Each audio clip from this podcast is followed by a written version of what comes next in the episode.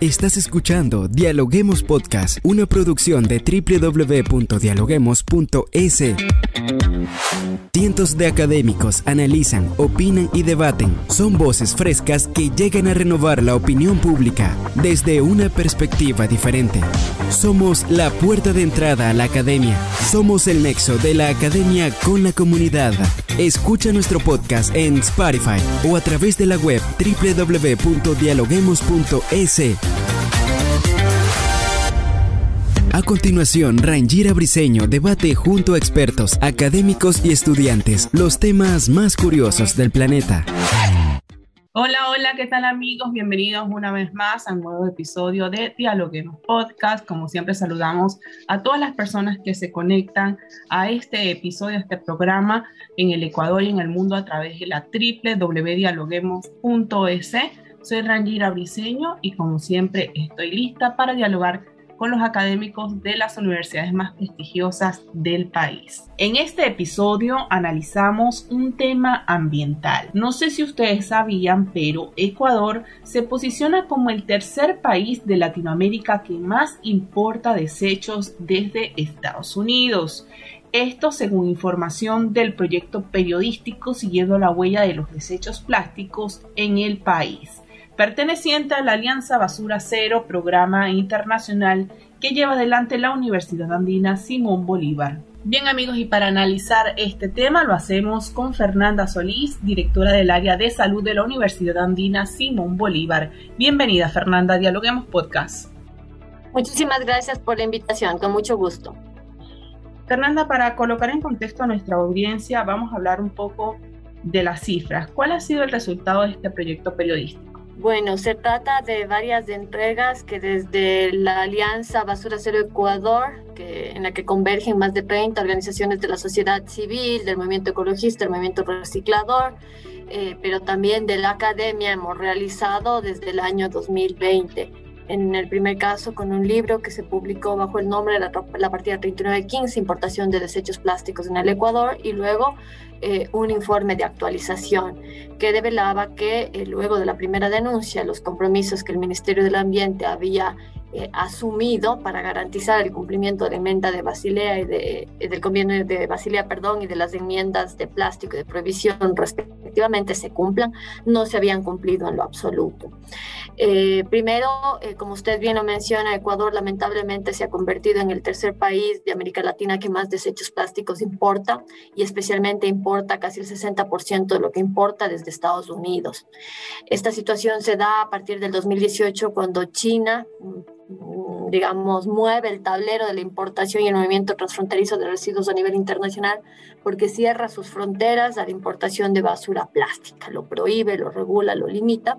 entonces de Estados Unidos busca nuevo mercado en América Latina porque además nosotros le pagamos por esa basura plástica. Eh, en ese sentido, Ecuador empieza a importar desechos plásticos, sobre todo con más fuerza, desde el año 2018 hasta el año 2022. En este lapso se han importado más o menos 48.473 toneladas de desechos plásticos. El año en el que más importaron fue 2020, con más o menos 13.151 toneladas. Y eh, se importa basura plástica que corresponde sobre todo a desperdicios municipales, a escamas plásticas y eh, otros residuos que eh, están denominados en varias subpartidas, pero de los cuales no hay un registro em, concreto, específico de monitoreo, de fiscalización, de seguimiento del Ministerio del Ambiente para revisar el tipo de desechos que están ingresando y las condiciones en las que ingresan, porque el reporte que nosotros eh, ponemos en evidencia determina que entre un 30 y un 50% de los desechos terminan siendo eh, eliminados, enviados a sistemas de disposición final de residuos del mismo país, rellenos sanitarios, botaderos de cielo abierto y en el peor de los casos incluso en quebradas, en causas de agua. Eh, si nosotros comparamos la cifra que se está importando de residuos de basura plástica en este momento es bastante alarmante. Para ponerles un, ejemplo eh, en comparativo, lo que Ecuador importa anualmente corresponde a lo que 40 ciudades eh, del país, ¿sí? con más o menos 350 mil habitantes, producen de plástico eh, en el mismo tiempo. Claro, es, es impresionante todas estas cifras y estos resultados que usted nos está dando a conocer el día de hoy, pero ¿por qué Ecuador justamente importa los desechos de plástico? Bueno, Ecuador importa desechos plásticos primero, pese a ser signatario del convenio de Basilea que regula y prohíbe el movimiento transfronterizo de residuos peligrosos y dos enmiendas, la de prohibición que le da eh, vinculan, eh, le convierte en un convenio vinculante en donde los estados tienen la posibilidad de negarse a recibir los residuos eh, y además la enmienda de plásticos en donde se tipifica el plástico como un nuevo residuo peligroso que está siendo importado y exportado. Entonces, pese a eso, lo está haciendo. ¿Y por qué lo hace? Primero lo está haciendo la empresa privada, no más de 30 empresas privadas, y lo hace en convenio del Estado bajo un discurso de economía circular intentan blanquear o más bien dicho enverdecer una práctica nefasta diciendo que se trata de materia prima que reingresa a los circuitos metabólicos proveyendo de nuevos eh, materiales para sobre todo la industria de plásticos.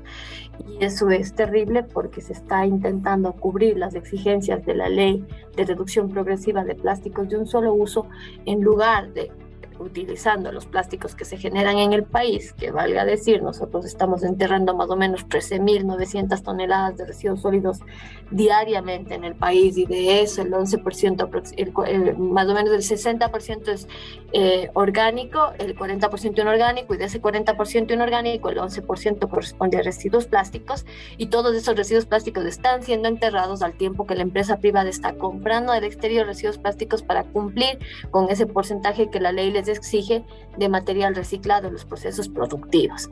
Entonces, es triste mirar que en lugar de que estos marcos normativos y legislativos favorezcan una mejor gestión de nuestros residuos sólidos, que dejemos de enterrar el 96% de nuestros residuos y pasemos a recuperar lo inorgánico y a compostar lo orgánico, estemos en este círculo perverso, tóxico de además limpiarle la basura a los países del norte.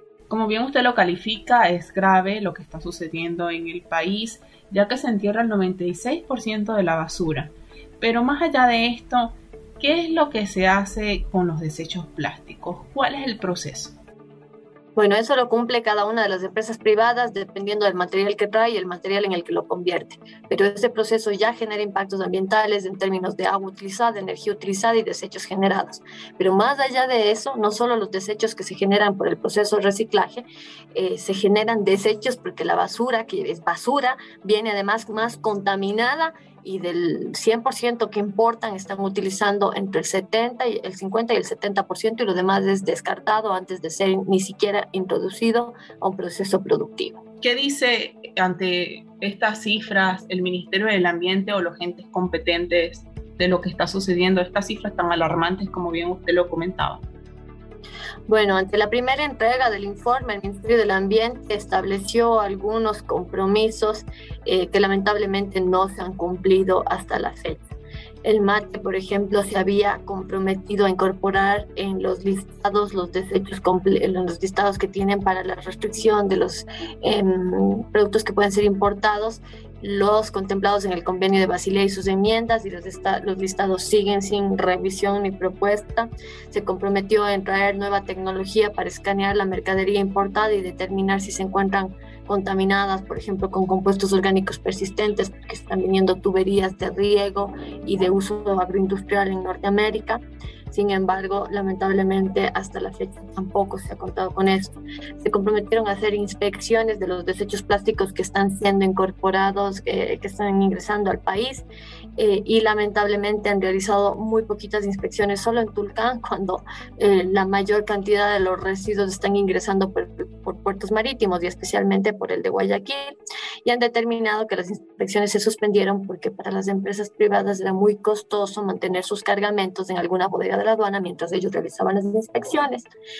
Em, entonces, lamentablemente, eh, hay todavía una posición negligente del Estado en el cumplimiento y en la garantía del cumplimiento de este convenio internacional, de las enmiendas y de las leyes orgánicas de nuestro propio país, desde la Constitución eh, y las leyes de economía circular, de erradicación progresiva del uso plástico de un solo uso, que eh, pues no se están cumpliendo. El Código Orgánico del Ambiente, eh, la Ley de Racionalización, Reutilización y Reducción de Plásticos de un solo uso, serían algunos de los marcos jurídicos que se están incumpliendo, además de los convenios internacionales.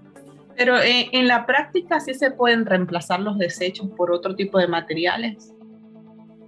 Por supuesto, le comentaba que Ecuador genera 13.900 toneladas de residuos sólidos y de esas el 40% son residuos inorgánicos y de esas el 11% son plásticos. Lo que necesitamos es una estrategia de separación en fuente de recolección diferenciada, fortaleciendo el trabajo del movimiento reciclador organizado. Tenemos 20.000 recicladores haciendo el trabajo del Estado sin el apoyo y el reconocimiento estatal y eso es necesario que el Estado reconozca, fortalece, remunere, regularice y eh, por supuesto que es posible. Además necesitamos transitar a la prohibición de los plásticos de un solo uso.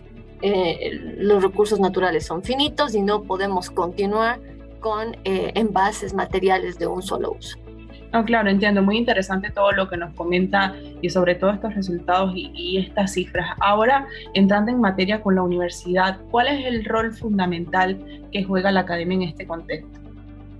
Bueno, la academia ha tenido un rol de investigación, de generar eh, información eh, rigurosa, científica, que ha permitido la denuncia a través de varias publicaciones, eh, además de libre acceso, que han sido entregadas al Estado, a los medios de comunicación y a la sociedad civil. Desde ahí ha tenido pues un rol fundamental en la denuncia y en la exigibilidad del cumplimiento de los marcos eh, constitucionales, de los convenios internacionales y de principios éticos básicos como el respeto a los derechos de la naturaleza, ¿no es cierto?, y de los pueblos y comunidades que están amortiguando los impactos de estos procedimientos, de estos procesos. Eh, además, la academia ha tenido un rol central en los esfuerzos de capacitación, de formación, eh, de discusión y reflexión con actores del movimiento ecologista, de organizaciones de la sociedad civil, con el movimiento reciclador, para desde ahí contribuir e incidir en la política pública a nivel nacional y local y también comunitario. Tomando como referencia lo que nos comenta, eh, ustedes tienen en marcha lo que va a ser un encuentro nacional de basura cero. ¿Nos podría hablar de qué se trata este evento, quiénes participarán y cómo se realizará? Sí, efectivamente, este día jueves 5 de mayo tenemos el encuentro, el cuarto encuentro nacional Basura Cero Ecuador. La universidad desde el año 2017 viene realizando encuentros nacionales y latinoamericanos en los que convergen academia, sociedad civil, el Estado eh, el movimiento reciclador y el movimiento ecologista para dialogar, para reflexionar, para revisar los principales retos, urgencias de la gestión integral de residuos sólidos en América Latina y el país y para determinar agendas y compromisos entre todos estos sectores para caminar a un modelo eh, un sistema, un proceso, un país basura cero. Eh, en ese sentido, trabajamos cinco líneas, cinco ejes centrales. El primer eje hace referencia a políticas públicas, normativas basura cero. El segundo eje hace referencia eh, al fortalecimiento, acompañamiento, reivindicación de las demandas de los recicladores y recicladoras de base, de oficio. El tercero, a una gestión descentralizada en el manejo de residuos orgánicos que respete esta pirámide de la jerarquía del manejo de orgánicos, en donde el primer paso es reducir la cantidad de residuos orgánicos generados. El segundo paso es que los alimentos en buen estado sean socializados en bancos de alimento para otras personas. La tercera escala es bancos de animales, entregar esto para la alimentación de animales. El siguiente, el compostaje descentralizado, domiciliario, barrial, comunitario, escolar. Y el último, el compostaje ya municipal. El, eh, imagínese que el 60% de residuos en el Ecuador son orgánicos. Si lográramos resolverlo en un modelo de este tipo, tendríamos eh, la mitad de problemas de costos y de impactos ambientales. El siguiente eje, el cuarto eje, es justamente el rechazo a la importación de desechos plásticos y a tecnologías perniciosas como la incineración y el coprocesamiento. Y el quinto es el acompañamiento a comunidades que han sido convertidas en territorios de sacrificio porque tienen cerca, al lado, encima, eh, rellenos sanitarios, botaderos de cielo abierto, botaderos controlados. ¿Cuál es la importancia de realizar este tipo de actividades? Bueno, yo creo que primero es un espacio para que podamos difundir todas las investigaciones, todas las informaciones que eh, es necesario que se hagan públicas sobre la situación real, las amenazas y las urgencias en la gestión integral de residuos sólidos del país. Luego es el de favorecer este espacio de encuentro y reflexión entre distintos sectores y finalmente es la de generar compromisos, agendas y avances para que Ecuador deje de estar en rojo en referencia a la gestión de sus residuos. Bien, qué interesante, Fernanda. ¿Alguna reflexión final que nos quiera dejar el día de hoy en Dialoguemos Podcast? Nada más recordarles del evento este día jueves 5 de mayo, decirles que es un, abierto, un evento perdón, abierto al público, que les esperamos, que están bienvenidos y bienvenidas, que es el primer evento presencial que tenemos luego de dos años de hacerlo virtualmente por la pandemia de la COVID-19, así que tenemos mucha expectativa de poder contar con la presencia de todos y todas. ¿Dónde se pueden inscribir o registrar las personas? En la página web de la Universidad Andina Simón Bolívar o en el Facebook de la Universidad Andina Simón Bolívar pueden encontrar el evento, pero si no pueden venir directamente el día jueves a la Universidad Andina, el día de mañana a las ocho y media de la mañana y se inscriben directamente aquí. Bien, muchísimas gracias Fernanda por esta maravillosa información y este genial proyecto que lleva adelante la universidad para concientizar no solo al país, sino a las instituciones y a las personas que sí se puede tener un planeta mucho mejor. Muchísimas gracias también. Gracias por escucharnos. No se olviden de seguirnos en nuestras redes sociales, Facebook, Twitter e Instagram como Dialoguemos Info y visitar nuestra página web dialoguemos.es. Soy Rangira Briseño y seguimos dialogando en podcast. Esto fue Dialoguemos Podcast. Escucha todos los programas de Dialoguemos Podcast en www.dialoguemos.es. Suscríbete para no perderte ningún episodio. Estamos en Spotify. Sigue escuchando Dialoguemos Podcast, el nexo entre la academia y la comunidad.